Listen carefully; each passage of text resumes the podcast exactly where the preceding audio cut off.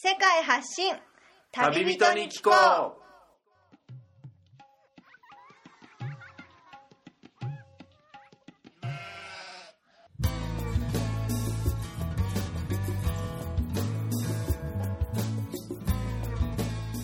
この番組は世界各地で出会った興味深い日本人の旅人にざっくばらんにいろいろなことをインタビューしていく番組です。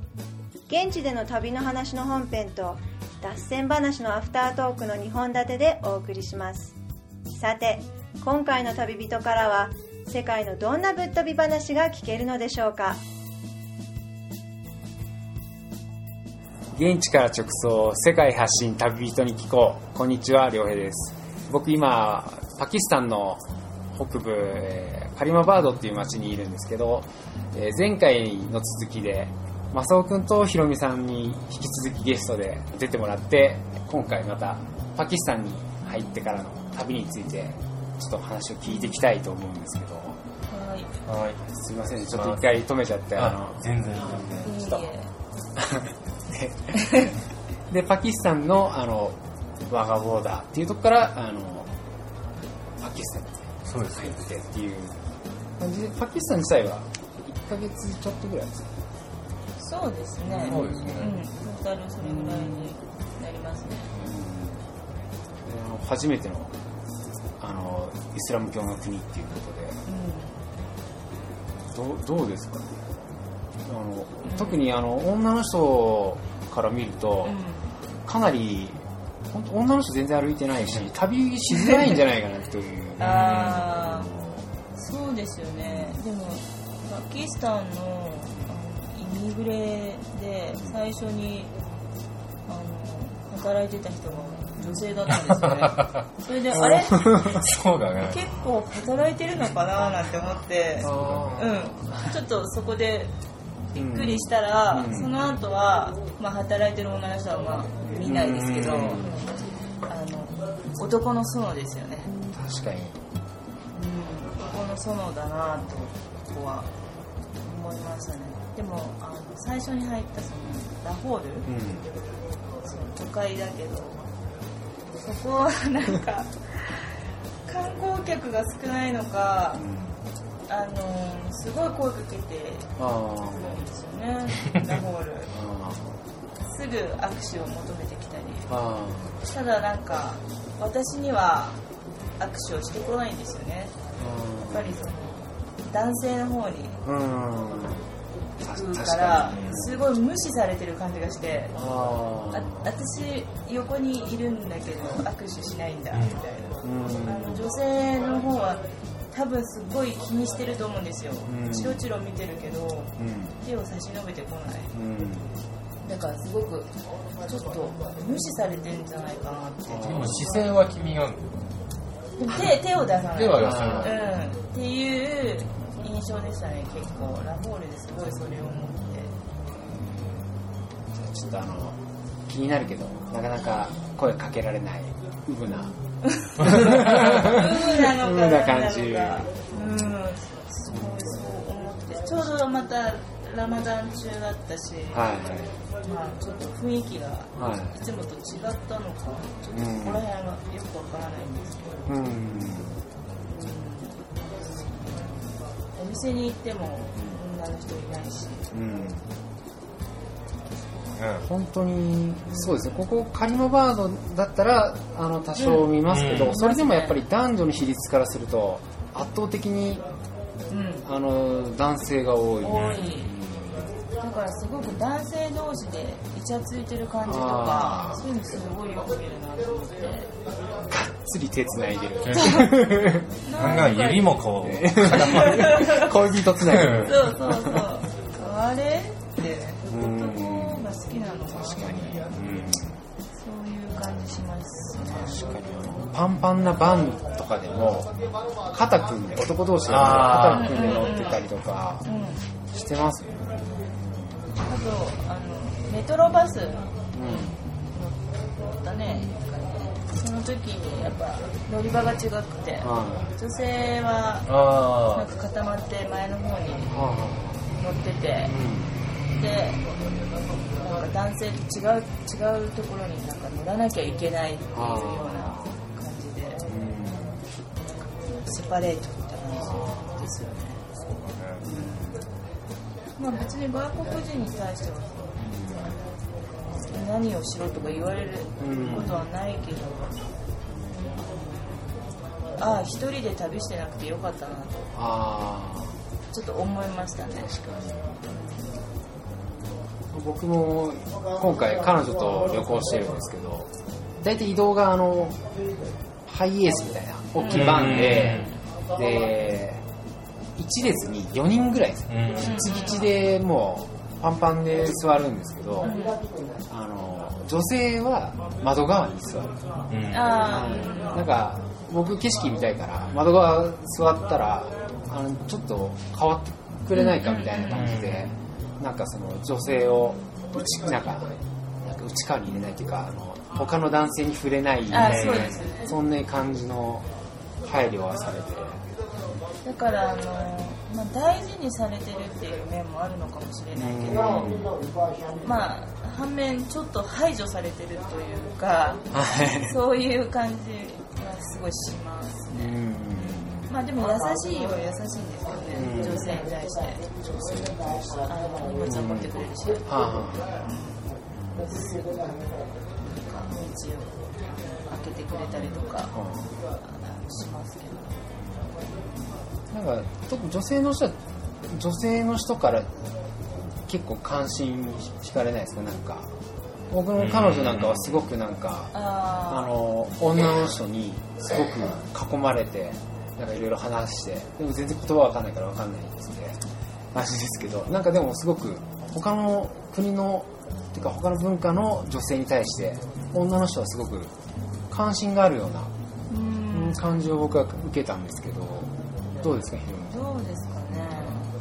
そうじゃない。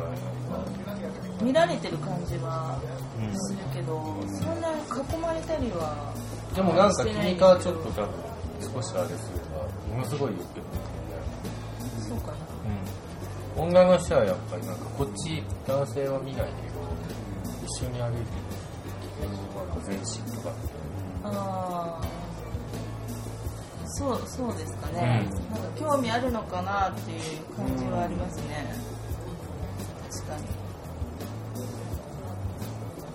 そうだね。うすごいなんか男の人はだけど君に対してなんか結婚してるかどうかをすごい聞いてくる。ん、あー最初に確認してき最初に確認して。うで、えっと、なんとなく2人で行動してるなっていうのが分かったら、どういう関係なのかあと友達なのか husband なのかっていうのを聞聞いてくるからあーなんか一応 husband ってすぐ答えると「うん。 Good」とか何が good かよく分かんないけど なんかそうやって言って、まあ、そこから別に先に何もないけど、あうん。この人は確認してるのだなと思いますね。そこへただの友達とか言ったらうん。どういうふうにねそれがちょっと分かんないんですよもねっ。とグイグイ君になんか来るのか。うん。ただ嫌な思いはしてないんですよね。あ特に、ーうん、ただないんかってないしね。うん。会ってないですね。あ時間にも会ってないしうん。全然嫌な思いはしてないんですけどうん。ただなんか狭い空間の中に女一人っていうあ状況が多い。あーちょっといいなんか居心地そういう感じ確かにですね。本当にカリマバードとかこの辺のエリア来れば、うん。結構女の人はいるのに、うんそうですね。全然いないっていうのはこの辺のちょっとあのムスリムでもちょっと違うっていう、ねそうみたいですよね、イスマイルうん、イ派スマイル派ちょっとひろみさんちょっとあのイスラムの あのちょっと概要というか。あえ概要？概あー。でもイスイスラムまあなんかその正統派はスンニ派うんはなんですけどここフンザは、いはい。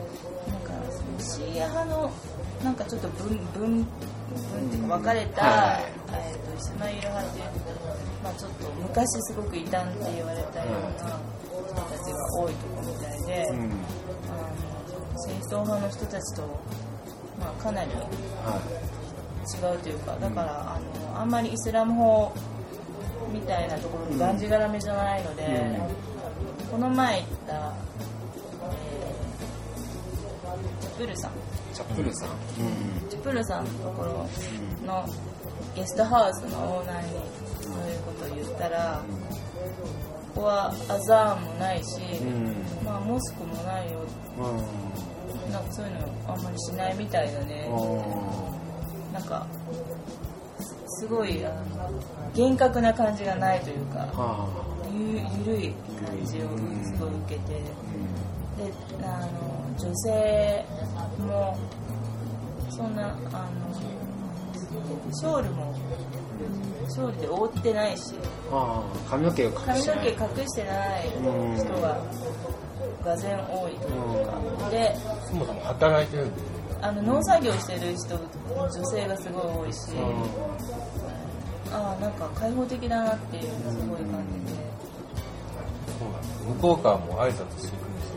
うん。でなんかすごいびっくりしたのがなんか握手をあの女性から求められて道行く。うんそれってすごい初めてでそれはシムシャルっていうんですか？こうんうんっちの方の特に北の田舎の方はなんか生き生きしてる女性を普通に見れるあのがありますね。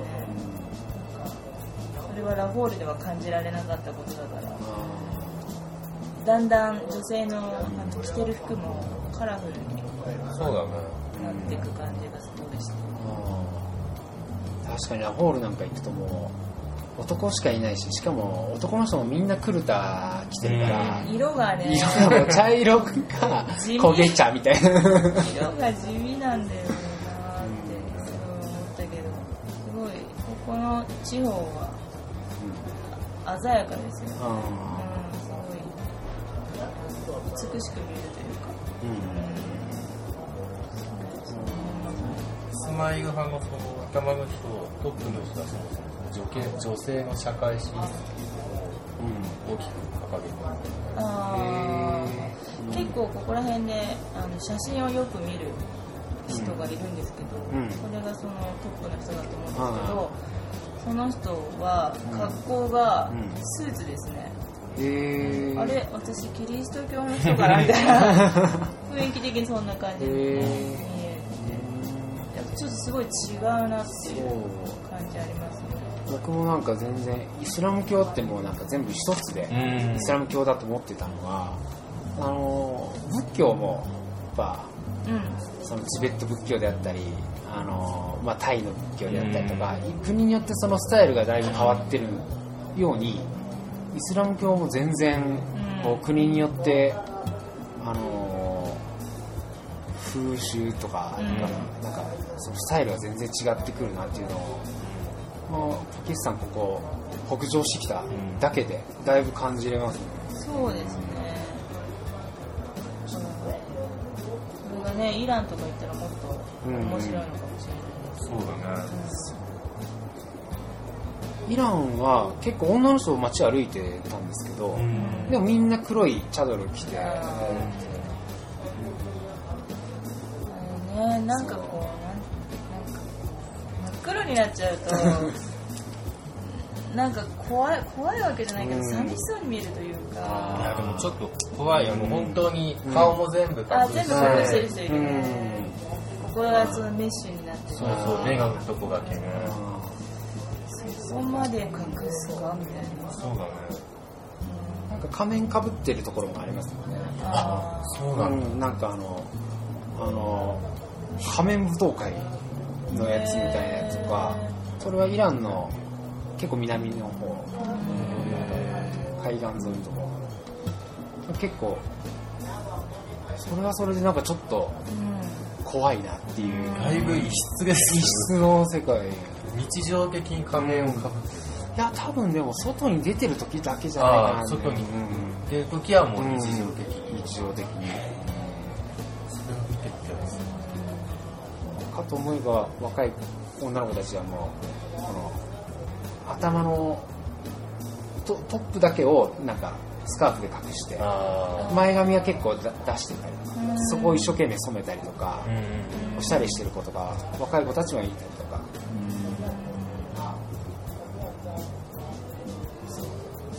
だんだんなんかこのイスラム世界を少しこうしてると、うん女の人のこうん。のスカーフから見える、ん。たまになんかちょっと透けてるスカーフとかいるじゃないですか、はい。ああいうのがすごいセクシーに見えてして これちょっと髪が見えてるとかあそういうところになんか、あらなんか色っぽいなみ逆になんかこうちょっと隠してる方が色気がある。うん感じがするそう。そうそうそういう風な気分になってきたうんなんかインドの人もちょっとショールやってたりするけどインドの人って後ろ見見たらすごい肌を出してるからあー。あのなんかねセクシーさがねあんまりないんですよ。や確かに。っぱりお腹も出てる。イスラムの人のあの隠した感じでうん。ちょっとサラーみたいな。そうそうそうそう。あれがすごくセクシーに見えるねセクシーに見える。ね美人の人すごい多い。多多いですね。あと子供の女の子がめっちゃ可愛い。かわいいねいやー将来すごいな。確かに。本当にインド人みたいな顔をしてる男の人たちはいっぱいいるのに、女の人はあでも女の人でもインド人のおばさんみたいな人がいるといえばいるけどなんか全然顔立ちがちょっとこう中央アジアンうん。目の色とかも全然全然違う。そうですね。急になんかやっぱり噴座に来るとうん。そういう人が増えてきますね。可愛い美しい。美しい。ね美しいちょっとせっかくなんで今回夫婦で長期旅行をしてるのであのーまあ、2人でいて良かったこととか楽しかったこととかまた逆になんか辛かったこととかもうちょっとけんこの件で喧嘩しましたとか。どうですか？あのそのさっきあの先前回入院したっていう話を聞いたんですけど、うん。その時は本当に2人でよかったっていううん。ことだったんですけど、私あのその時もうああ自分はここでちょっと旅終わりかななんて思ってあまさか折れ折れちゃったなって思ったからでもまあちょっと正雄君かわいそうだからまあ一人で今ちょっと行ってもらってうん。私はなんかどっかで直そうかなってうんちょっと一瞬思ってたらよく考えたら一人で何もできなかったんで そんな余裕もなかったんだと思って。あいやいやいやいやいやあのうん。介護する人が必要だったんだなって思って。そそんなんか一人だったらまあ多分日本に帰るしかないのかもしれないけどあの時はそれもダメって言われたんで八方下がりあだったんですよね。あの時のその移動の時の一応なんか間に合わせのギブスで固めてもらったんですけど、バスからのそのトイレまで行く時とかそういうのすごい今でも覚えてて、ああ2人でよかった。助けてもらってありがとうございますっていう感じでしたね。結構遠くからの移動でね。24時間バスぐらいうん。だんだん足がなんかうっ血してきちゃってあ 大変みたいな。すごくそれは思いましたね。あとなんかよかよかったことはやっぱり話し相手があいつもいるっていう。あのなんか興奮したことも何でもなんかムカついたことでも何でもうん。やっぱり言える相手がすぐそばにいるっていうのが非常にいいかなと思います。それは2人だから特にまあ夫婦なんでは余計ざっくばらんにたずに言えるっていうのがあるのでそれはすごいいいかなと思ってかな、うん、逆にその、えー、試練じゃないけど、はい、財布を一つにしてるんですよね、はい、で旅に出る前はそれぞれ別の財布でそれぞれ働いているし、うん。勝手にやってるわけですよ、うん決めたお金だけ入れてあとは知らないっていうことでやってたんでうん。もう自分の世界だったんですけど、は旅でその財布を一つにするっていうことがい。まあ節約になる反面、うん。まあしんどいですよねなんかあ何をするにも一応お互いに確認してあ。うん。アイスクリーム買うけどいいかなみたいな。そうだね。10ルピーだけどいいかそうなみだたいな。ねちょっとスナック買っていいとか。そう。何を確認してるんだよみたいな。ことを一応確認してるっていう作業がまあしんどいと思うけど、うん。それもまた試練というか、うん。まあ、そういう時期があってもいいのかなっていう、うん。そういうことしたことはなかったですよ、うんね。ん。うんまあ面面倒だなって思うこともあるし、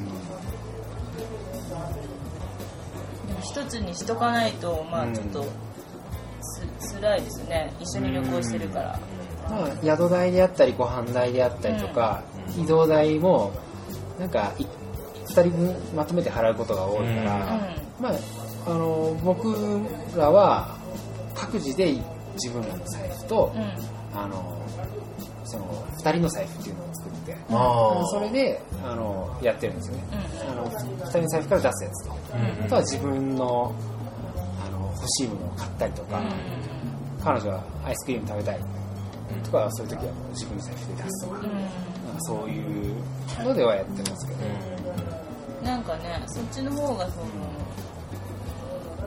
日本に行った時に近いけど。そうだね。私たちはなんか一個にして。1個に統一して。そうそうそう。もともとの資金が一個だった。そうそうああそそうそうかそうっすねそうなんです。そこそこからじゃあ均等にまた小遣いとか分けるのもあれなんで。めんどくさいもんね。面倒くあーさいそうするとなんかお土産にこれを買うんだけどこれは高いだろうかとかいちいち確認しないといけなくなる。なるほど。そういう面がちょっとまあししんどい面ではあるのかな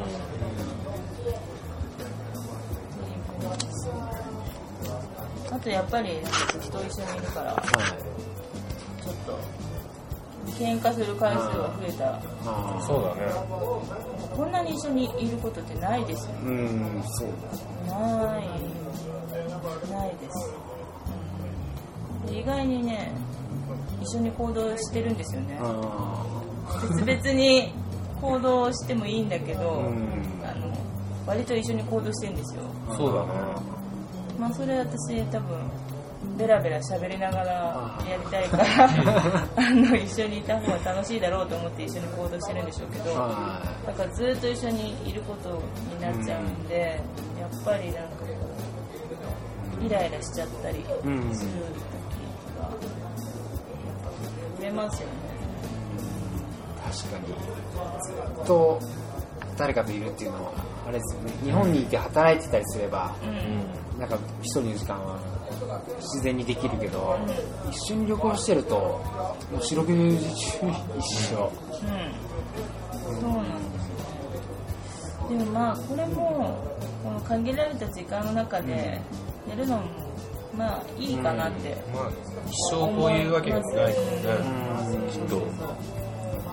えー、とそれでその喧嘩をしした時のやり過ごし方みたいのをなんかはこう学べるというか。いは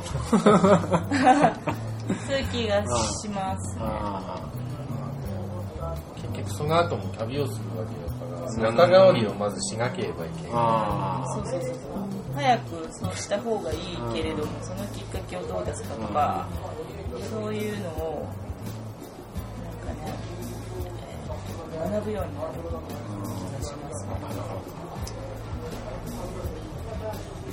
長いですね。1年半もずっと一緒っていう。そうなんですよね。結構、うん、日本にいた時もまあ一緒に行動もしてたけど。まあ、基本は別だからうん。うそうそうそう。一人で映画を見に行くしとか。そういうのがちょっとないので。うんは逆にそれはそれでいうん。今後の楽しみというかうん。帰った時の楽しみというか何が？え？そう一人で。あそうそうそう。そうじゃあ今ちょっとこれから今後の旅のその予定みたいなのをちょっと聞いてみたいんですけどこの後パキスタンはえっ、とど岸さんはもう大体北部は回ってきたんで、はい。えーとイスラマバードに戻り、う、はそこから、えシアルコット空港かいらはい。イスタンブールに飛びます。あのあんまり有名じゃない街から飛行あ安い飛行機やってそうなんです。そうなんですよ。パキスタン人に Y って言われる。うんどうしても名前が覚えられない。シアルコッシアルコでトルコに入ってトルコから、えっとブルガリブルガリア。うん東ヨーロッパ。そうですね。で9月の末にオクトーバーフェストに行くな。あドイツに入る。ドイツに。東は結構駆け足。駆け足で、まあ、後からちょっと前。でどうしようみたいな。宣言の関係。まあ臨機応変に。臨機応変。にその後は、えっとスペインで、はい。えっと知人の夫婦にはい。会う予定なんで、はい。そこも一応動かせないはですかね。いで、えーヨーロッパ回った後はメキシコに。メキシコに、結局、1年近くいた中南米のメキシコとガテマラを見れてないんで、こああはい。こ住んでみて、メキシコでちょっとビーチリゾートを楽しみに。うんその後は、まあ北アフリカうんとか、遠い、うん。で日本に向かってあー逆回りそう、へー。行けないところちょっとトルコも多分今回はほとん。ど見ないから、トルコ、イラン、うん。あと、コーカ、コーカサス、コーカサスで中央アジ中央アジア結構本当にマイナーなところも結構がっつり回ってでそうですね。割とマイナーなところを行ってる感じ。うん。ア。そうかな東南アジアとかでも行かない。ああ、まあ、本当は行きたいん。だけど、アンコールワットぐらいだったら見せた。い。マイナーっていうのもなんかあの割と行きづらいところ。あうん。ーあー、でもそうかもしれないですね。でもそれはなんとなく意識的にそうしてると思います。あどうせだから行きづらいとあう。ころ。ん。で、なんかまたお金を貯めて、今度は西ヨーロッパをゆっくりゆっくり回って。西ヨーロッパはお金を持ってうん回ろうと思って。確かになんかもうバックパックとか汚い格好とかであんま行きたくないかあ美味しいもんも食べれなくなっちゃうし、せっかく行ったのになんかいつもパンみたいな、あパンとチーズ買ってみたいな。そうですね。ヨーロッパだったらあの若くてうん。体力がないとできない旅っていうわけでもなさそうだし、やっぱり今回パキスタンとかもう結構移動が大変だったりとか、うん大変ですね。あの本当に大変なことがいっぱいあってやっぱり体力がないとうん。できないところ体力がないといけないところもいっぱいあるんで、まあ、逆にお金がないと楽しめないところもあったりとかして、まあ、そういう切り分けて、うん。じゃあ今回の旅はもう2年半とかもう3年近くなってお金が続けば、なかなか素晴らしいですね。いやいや。いやじゃあ、あの、最後に、これはみんなに聞いてるんですけど、あの、旅をする理由とか旅の醍醐味っていうのを聞いてるんですけどちょっと教えてもらってもいいですか？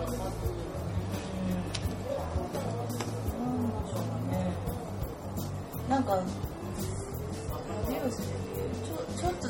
しれないんですけど旅をして旅をしてっていうか私もともと大の旅好きってわけじゃなくてあそうなんですか。あのバックパッカーとか大して憧れてなかったんですよ。はでなんかどっちかっていうとそういうあんまり汚いとことか泊まりたくないなとか思ってたしあのそういう旅行したことなかったはんですね。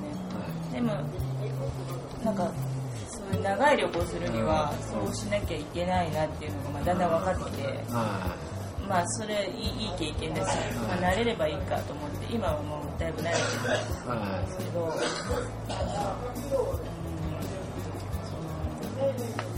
旅をしてみて分かったのは意外になんか旅をしてる時は普通の生活にすごい戻りたいっていう気持ちがすごい強いんですけど、通常の毎日同じような生活してる時はどっかにすごい抜け出したいと思ってたんで、まあなんかないものねだりだなって思ったんですよね。だからやっぱりずーっと旅人ではいられないと思うんですよ。いうん。なんかなんかそのい普通の生活のまあそそっちをこう盛り上げるために旅があるというかまあ日常生活のうん。あのアクセントっていうか。そういう気がしますね。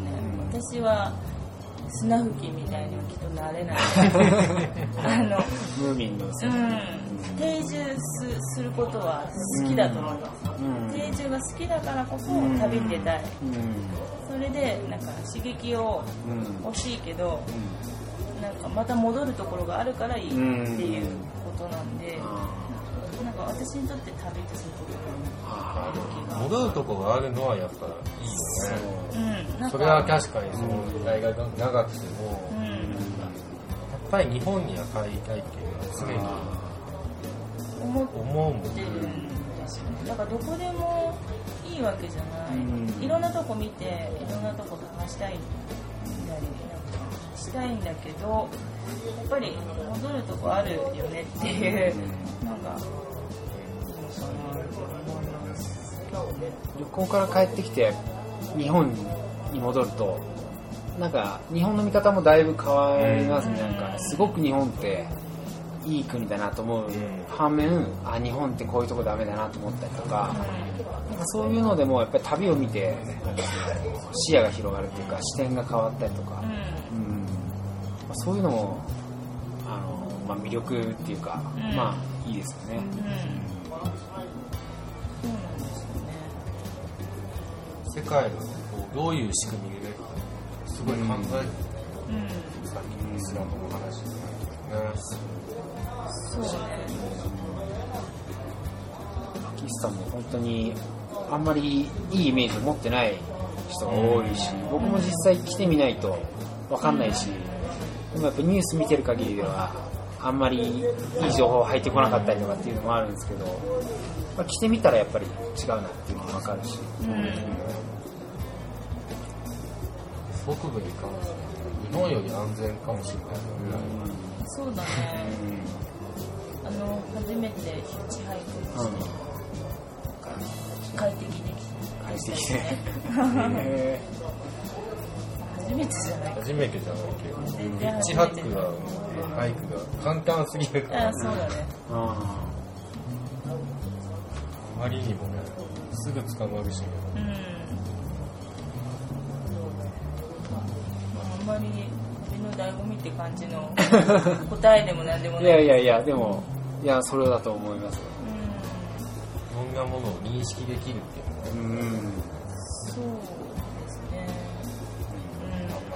んまり考えてもなかったそうそうなんか。永住が大事とかさ、そうそうそう。当たり前だと思ってあのなんかあんまり若くもないんでそういうこう旅をして何かをしなきゃいけないとかないんですよ。ねあ。うんそうそうた。そう。使命感は。ないで仕事ももうやってきてて、あうん。これでなんか仕事しなきゃいけないとかそういうのもないんで。うん。どっちかってそのライフスタイル。うんこれから自分がうんなんか素敵に生きるためのライフスタイルとかそういう感じにつながるのか。内面的に、うん。うんそそんなぐらいの気分ですね、素晴らしいです。ありがとうございます。ありがとうございまありがとうございしたます。今日は本当になかなかと。いえ。ありがとうございます。ベラベラしゃべっちゃって、え。ーとこの番組に対しての、えーと質問やお問い合わせは旅やすく gmail.com の方にお願いします。綴りは tabiask gmail.com です。ということで今日はありがとうございました。ありがとうごあざいました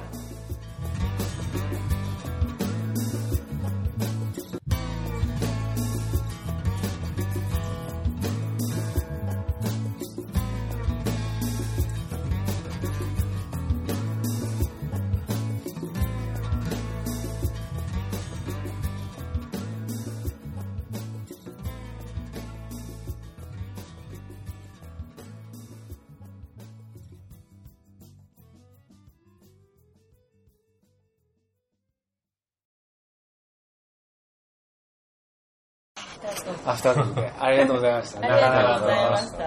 いや本当に面白い話を。聞けていやいやなんか。そうやって改めて聞かれると大して話せないもんだなっていう、そうだね。いやそんなことないですよ。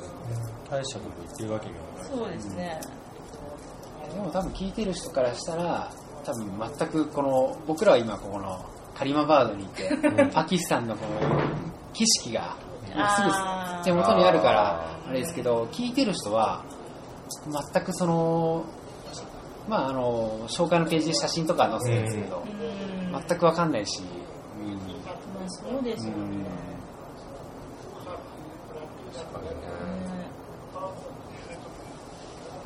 まだまだこれから長いですね。うん長いですね。長いですけどなんかまあヨーロッパとかうん。控えてると思うとちょっと文明国だから ちょっと楽しいかな。確かにね。久しぶりにね、ビールが飲めるかとそうですね。なんかいろいろな制約がやっぱりなくなるかなっていうのと。確かに。そうですね。パキスタンは本当になんかなかなか自由に旅ができないというできかないですね。警察もいっぱいいるし、うんなんか入っちゃいけないとかやっちゃいけないことがあるんじゃないかとか、うん。あの現地のその、まあ、ムスリムの人たちに対してなんか敬意を払えてない行動をしちゃってるのかなとか、うん。いろいろ考え出すと、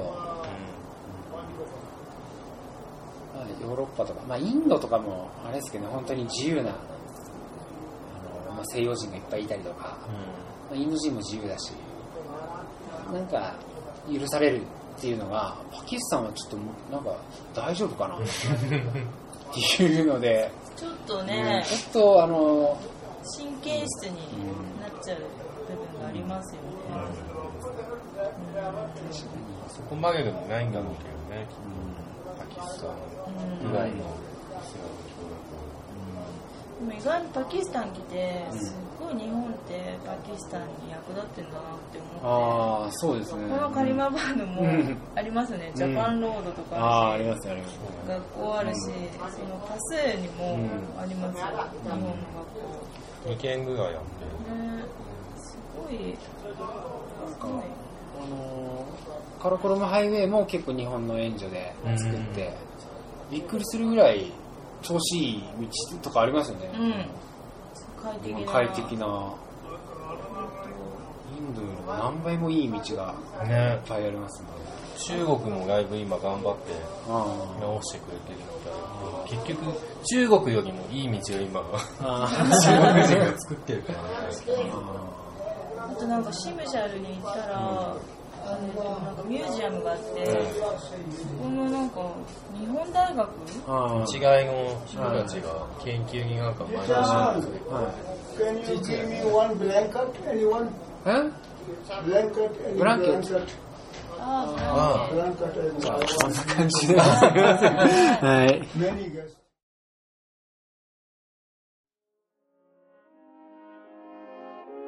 いつも番組をお聞きいただきありがとうございます。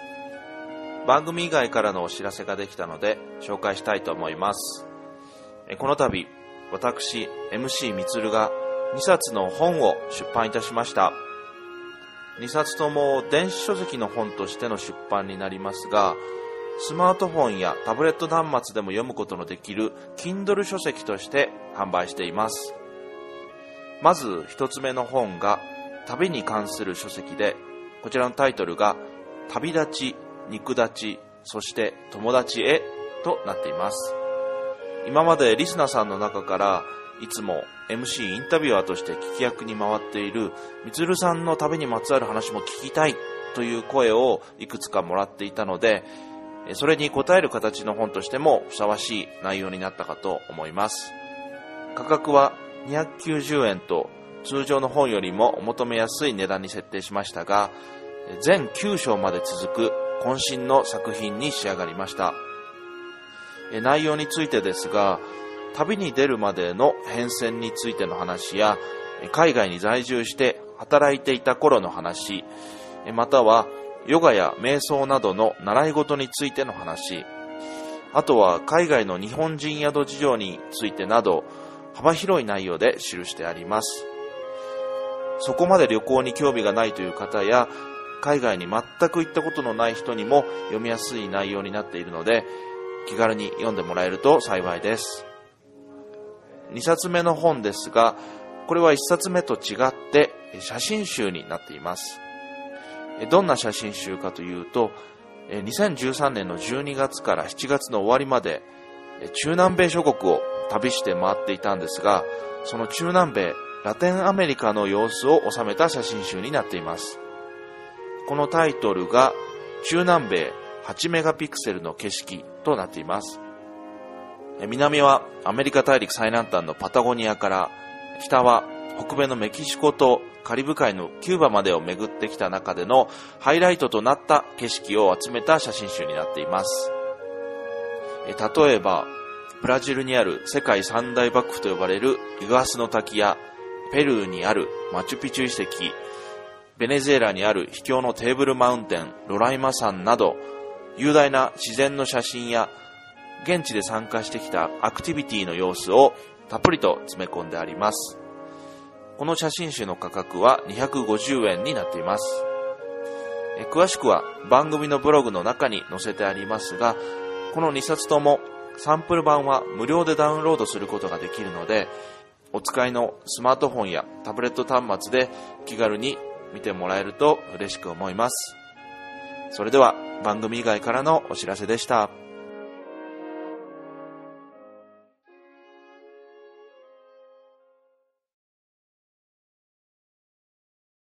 この番組はバックパッカーを応援するたびたびプロジェクトの提供でお送りしました。